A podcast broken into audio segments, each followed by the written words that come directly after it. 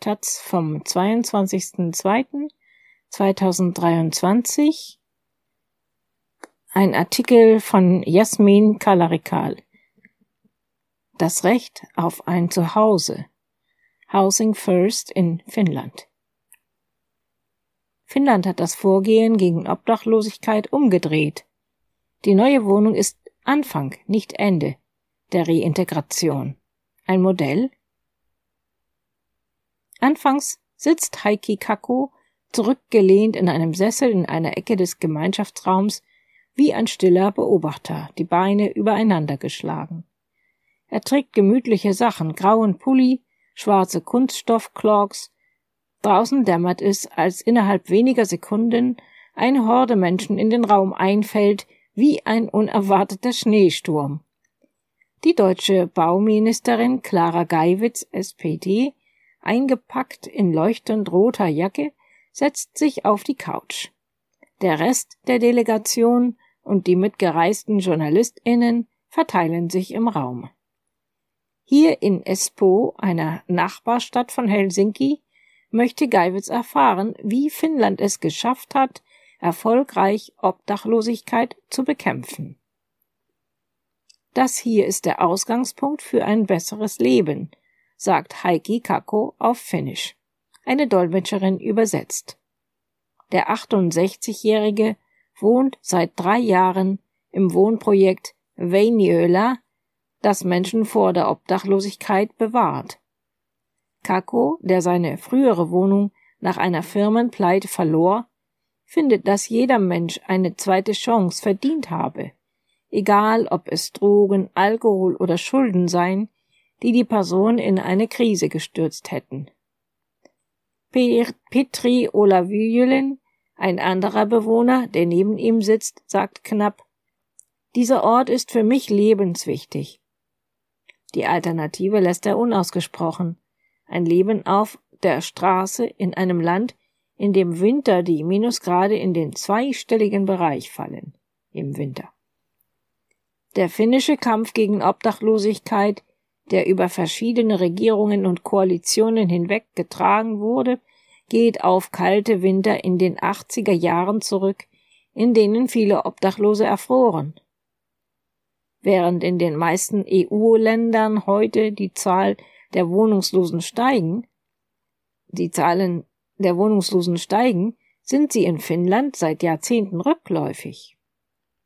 In den 1980er Jahren waren es mehr als 20.000. 2022 nur noch 3686. Bis 2027 soll dort niemand mehr ohne Wohnung sein. Dass die deutsche Bauministerin nun Mitte Februar für zwei Tage Finnland besuchte, ist also kein Zufall. Bis 2030 soll in Deutschland die Obdachlosigkeit überwunden werden. So steht es im Koalitionsvertrag. Finnlands Strategie heißt seit 2008 Housing First. Zuerst ein Zuhause. Eine eigene Wohnung wird als Grundlage betrachtet, um sich von Schicksalsschlägen und Problemen erholen zu können. In der traditionellen Obdachlosenhilfe müssen sich Obdachlose hingegen erst als wohnfähig erweisen um ihr und ihre Probleme in den Griff kriegen, bevor sie eine eigene Wohnung bekommen. Nicht alle schaffen das. Bei Housing First ist das anders. Wohnen wird als Grundrecht betrachtet, ohne Bedingungen. Flankiert wird das Ganze von umfangreichen Unterstützungsangeboten, die aber auf Freiwilligkeit beruhen. Entwickelt wurde dieses Konzept in den 90er Jahren in New York. Mittlerweile gibt es verschiedene Initiativen in Europa, aber als absolutes Musterbeispiel gilt Finnland. Dort wurde Housing First 2008 im ganzen Land zum Grundprinzip der Obdachlosenarbeit erklärt. Verschiedene Studien belegen den Erfolg. Zwischen 75 und 90 Prozent schaffen es, den Wohnraum dauerhaft zu halten. Etwa im Wohnprojekt Vajönöle, in dem Heiko Heiki Kako wohnt.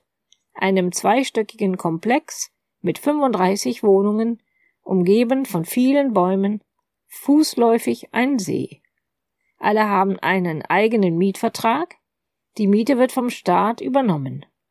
SozialarbeiterInnen unterstützen bei Behördengängen, Drogenproblemen, Schulen, Schulden oder Alltagsbewältigung, wenn die BewohnerInnen wollen.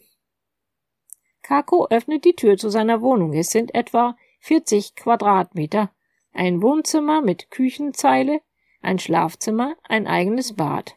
Alles akkurat aufgeräumt. Nicht alle Wohnungen seien so vorzeigbar, sagt der Leiter der Einrichtung. Kako hat Fotos von seiner Familie rumstehen, ein blau-weißer Rennfahreranzug hängt an der Wand, in einer Vitrine stehen Modellautos. Erinner Erinnerungen an sein Leben vor Väinölä. 20 Jahre lang sei er Rallyefahrer gewesen und habe als Autohändler gearbeitet, erzählt er. Dann wird die Geschichte etwas schwammig. Gemeinsam mit Freunden habe er eine Geschäftsidee gehabt, die nicht gut ausging. Kako ging pleite, er verlor sein ganzes Geld, seine Wohnung. Im Wohnprojekt arbeitet der 68-Jährige nun für zwei Euro die Stunde, putzt die Flure, schippt im Winter Schnee. Er hofft, dass diese Station ein Sprungbrett ins normale Leben ist. Hier in der Einrichtung gibt es keine zeitlichen Vorgaben, wie lange man bleiben darf. Das ist ein Ort für die soziale Rehabilitation, erklärt die Mitarbeiterin Lynn Mutuku. Manche verweilen hier nur kurz, andere blieben vielleicht ihr Leben lang. Die Gründe seien sehr unterschiedlich. Manche landen hier nach einer schweren Trennung, andere haben mit Drogen oder Alkohol zu kämpfen, andere haben sich verschuldet und damit kaum noch eine Chance auf dem freien Wohnungsmarkt. Selbstbestimmung und individuelle Betreuung werden großgeschrieben, großgeschrieben. Doch ganz ohne Regeln geht es nicht. In der Gemeinschaftssauna etwa dürfe, dürfe der finnische Tradition nach Alkohol getrunken werden, aber nicht mehr als ein, zwei Biere, erklärt Mutuku. Eine weitere Regel unter Drogeneinfluss darf sich niemand in den Gemeinschaftsräumen aufhalten, denn das begünstigte antisoziales Verhalten. Gewalt werde im Wohnprojekt nicht geduldet, und das habe auch schon vereinzelt dazu geführt, dass Menschen ihre Wohnung räumen mussten. Sie dürfen sich dann aber erneut auf die Wartelisten setzen lassen. Erst bei einem genaueren Blick werden kleine schwarze Halbkugeln an der Decke sichtbar. Der Gemeinschaftsraum im Erdgeschoss ist videoüberwacht. Vajenöla ist nur eines von vielen Housing First Projekten in Finnland. Der Wohnkomplex wurde 2014 von Ysäätiö gebaut, einer 1985 gegründeten Non-Profit-Stiftung. Die Stiftung besitzt über 18.000 Wohnungen und ist nach eigenen Angaben viertgrößter Anbieter von Mietwohnungen im Land. Ysäätiö baut oder kauft Wohnungen in ganz Finnland um sie gezielt Obdachlosen oder anderen, die es auf dem freien Wohnungsmarkt schwer haben, bereitzustellen.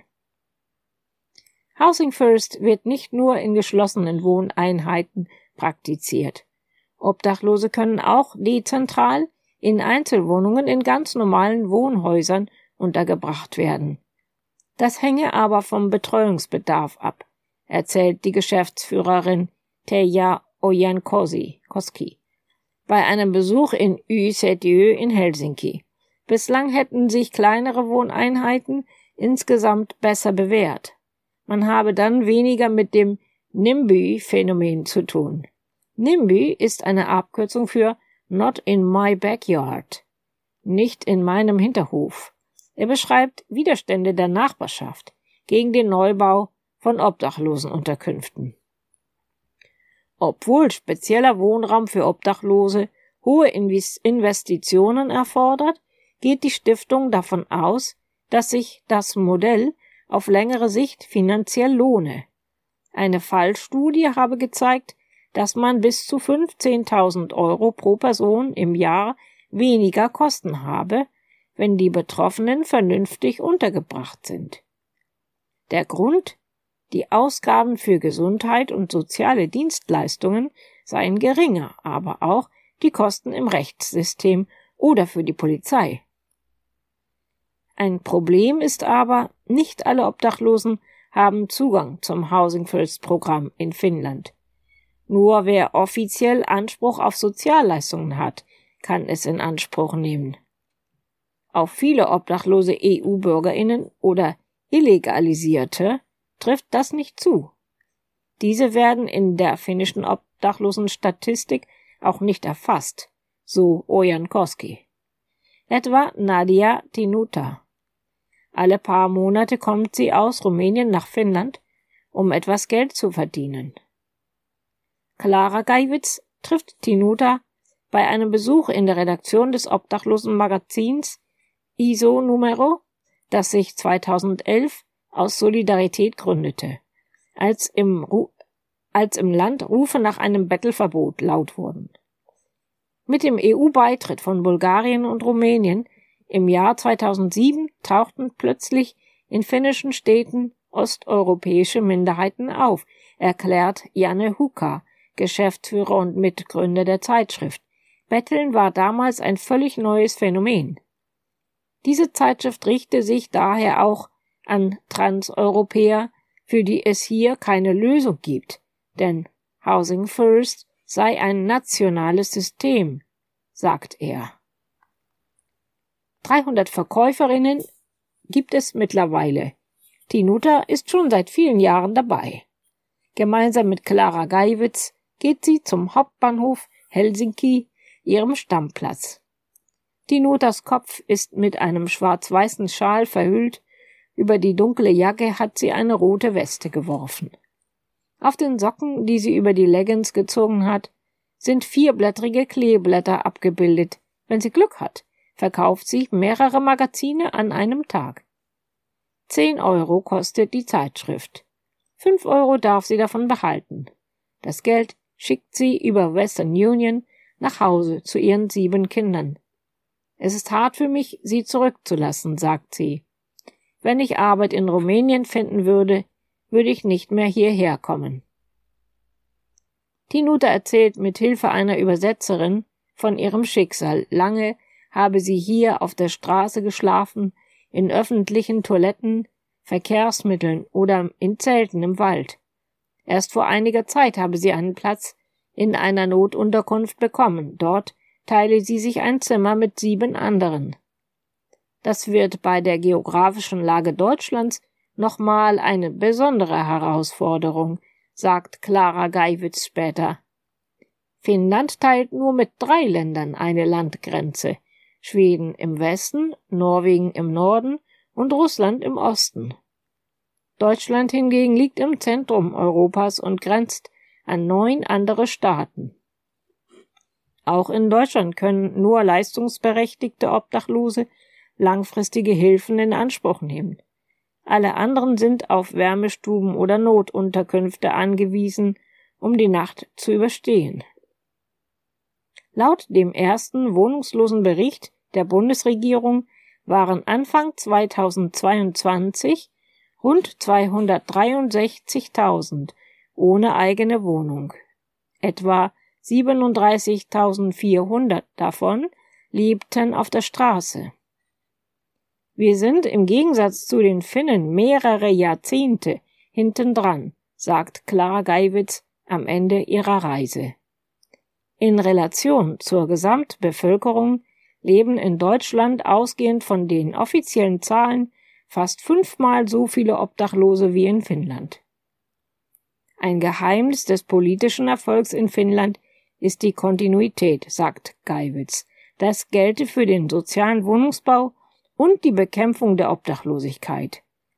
Wenn man Erfolge wolle, müsse man über Jahre, Jahrzehnte investieren denn der Bereich Bau- und Wohnungspolitik sei ein langsamer Tanker. Modellversuche in Deutschland. Hoffnungslos will Geiwitz aber nicht klingen. Sie verweist darauf, dass die Mittel für den sozialen Wohnungsbau deutlich erhöht wurden und auch damit Wohnungen für ehemalige Obdachlose gebaut werden können. Mit dem Besuch sei zudem klar geworden, dass es mit der Vermittlung in der Wohn im Wohnraum lange nicht getan ist. Zu Housing First gehöre auch ein starkes Betreuungssystem. In Deutschland sind die Länder und Kommunen für die Versorgung von Obdachlosen zuständig. Sie werde sich Gedanken machen, wo der Bund helfen könne. In diesem Jahr will sie einen nationalen Aktionsplan erarbeiten. In mehreren deutschen Städten wird Housing First schon im, in Modellprojekten erprobt in Düsseldorf, Köln, Nürnberg oder Bremen. Erst vor kurzem wurde ein Housing First Bundesverband gegründet, um sich besser zu vernetzen. Auch das Land Berlin hat den Ansatz bereits in einer Pilotphase in zwei Projekten erprobt, die mittlerweile verstetigt und ausgebaut wurden. Corinna Münchow ist Vorsitzende des Bundesverbandes und Projektleiterin von einem der Projekte in der Hauptstadt, dem Housing First Berlin, einer Kooperation der Berliner Stadtmission und der Neue Chance GmbH. GGmbH. Seit Projektstart 2018 wurden über 50 Wohnungen vermittelt, über das ganze Staatsgebiet verteilt. Mit einer sehr hohen Erfolgsquote. Im Büro hängt eine Stadtkarte mit kleinen Fähnchen, überall dort, wo bereits Wohnungen vermittelt wurden, erzählt Münchow am Telefon. Sie klingt zufrieden. Auch ein Mensch, der zehn Jahre auf der Straße gewohnt hat und vielleicht suchtkrank ist oder traumatisiert, kann in einer eigenen Wohnung leben, wenn er die richtige Unterstützung bekommt, sagt Münchow. Das wurde diesen Menschen lange nicht zugetraut. Wenn es nach ihr geht, bräuchte Berlin dringend noch mehr Housing First Projekte. Mehr Mittel dafür stehen bereit. Aber kann das funktionieren? Housing First Berlin weit? Oder gar bundesweit? Gerade in Großstädten ist bezahlbarer Wohnraum ein knappes Gut.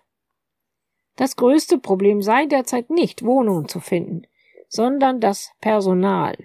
Wir können nicht mehr Personen aufnehmen, weil das Betreuungsteam nur begrenzte Kapazitäten hat, sagt Münchow. Nach wie vor sei das Projekt zuwendungsfinanziert mit gedeckeltem Budget. Doch der Andrang sei groß. Über 500 Interessierte stehen auf der Liste. Die meisten würden sich telefonisch melden. Manchmal sind es Obdachlose selbst, die durch das, die das durch Mundpropaganda erfahren haben. In Notunterkünften oder auf den oder über Straßensozialarbeit, erzählt Münchow. Manchmal seien es gesetzliche BetreuerInnen oder PassantInnen. Bei Housing First wird eine ganz bestimmte Personengruppe in den Blick genommen. Menschen, die ihrem Leben eine Wendung geben wollen, die sich eine eigene Wohnung wünschen, aber bisher im bestehenden Hilfe Hilfesystem keine Chance hatten. Denn im traditionellen Stufenmodell müssen Obdachlose zunächst außerhalb des normalen Wohnungsmarktes ihre Wohnfähigkeit beweisen, etwa im betreuten Wohnen. Nur wer sich bewährt, zum Beispiel regelmäßige Termine einhält, eine Therapie macht, seine Schulden reguliert, kann am Ende auf eine eigene Wohnung hoffen. Viele scheitern. Bei Housing First dagegen steht zuallererst ein eigener Mietvertrag. SozialarbeiterInnen unterstützen anfangs dabei, alle dafür notwendigen Unterlagen zusammenzutragen, erklärt Münchow. Manchmal müssen noch ein Jobcenter-Antrag gestellt oder Ausweise beantragt werden. Es werden Gespräche mit potenziellen VermieterInnen geführt. Wir bestehen, wir, besprechen aber auch, was sich die TeilnehmerInnen wünschen und was sie brauchen, so Münchow. Wenn es zum Wohnungseinzug kommt, kann die Person sagen, danke, das war's. Sie kann selbst entscheiden, ob sie Weiterhilfe in Anspruch nehmen will. Aber die meisten wollen es, gerade weil es freiwillig ist. Vor allem die Anfangszeit sei für viele sehr hart. Sie müssten sich erstmal wieder in einem geregelten Leben zurechtfinden. Viele kümmern sich erstmal um ihre Zähne oder Erkrankungen. Plötzlich taucht wieder Post auf, die bearbeitet werden muss. Viele melden sich wieder bei ihren Angehörigen. Der Soziologe Volker Busch Gerzimmer beschäftigt sich schon lange mit dem Thema Obdachlosigkeit. Seit 1991 forscht er bei der Gesellschaft für innovative Sozialforschung und Sozialplanung in Bremen. Seit 2009 koordiniert er die Beobachtungsstelle Europäisches Observatorium zur Wohnungslosigkeit. Im europäischen Vergleich war Deutschland spät dran, bis es erste Housing First Projekte umgesetzt hat, erklärt Busch Kerzimmer am Telefon. Dabei hätten viele Projekte gezeigt, wenn man Menschen individuell unterstützt, bleiben sie zum allergrößten Teil in der Wohnung. Für Busch Gerzimmer ist die Frage nach Wohnraum der Dreh- und Angelpunkt. Housing First geht nicht ohne Häuser. Finnland habe als einziges Land von Anfang an erkannt, dass es für die erfolgreiche Umsetzung zusätzlichen Wohnraum speziell für diesen Personenkreis geben muss. Das größte Problem in Deutschland sei der absolute Mangel an bezahlbarem Wohnraum. Bei der Vergabe von Sozialwohnungen könne man deshalb Quoten einführen könnte. Dass es für den Personenkreis der Obdachlosen einen prioritären Zugang geben muss. Zudem wäre es wichtig, Housing First dauerhaft zu finanzieren und zu einer Pflichtleistung zu machen. Dennoch betont er, Housing First könne nur ein einzelner Bestandteil einer nationalen Strategie sein. Daneben brauche es einen schnellen Zugang zu Wohnraum für alle und eine stärkere präventive Arbeit, um Wohnungslosigkeit zu verhindern. Zum Beispiel könnte man dafür sorgen, dass niemand aus der Haft heraus in die Wohnungslosigkeit entlassen wird. Vielleicht braucht es neben bezahlbaren Wohnungen und einem Paradigmenwechsel in der Obdachlosenhilfe aber auch ein Umdenken in der Gesellschaft. Bei den Finnen gibt es einen großen gesellschaftlichen Konsens, dass es eine Schande ist, wenn Menschen wohnungslos sind in so einem reichen Land, sagt Busch Gerzemer. Hierzulande werde es noch allzu oft hingenommen, nach dem Motto, die Armen werden immer bei uns sein.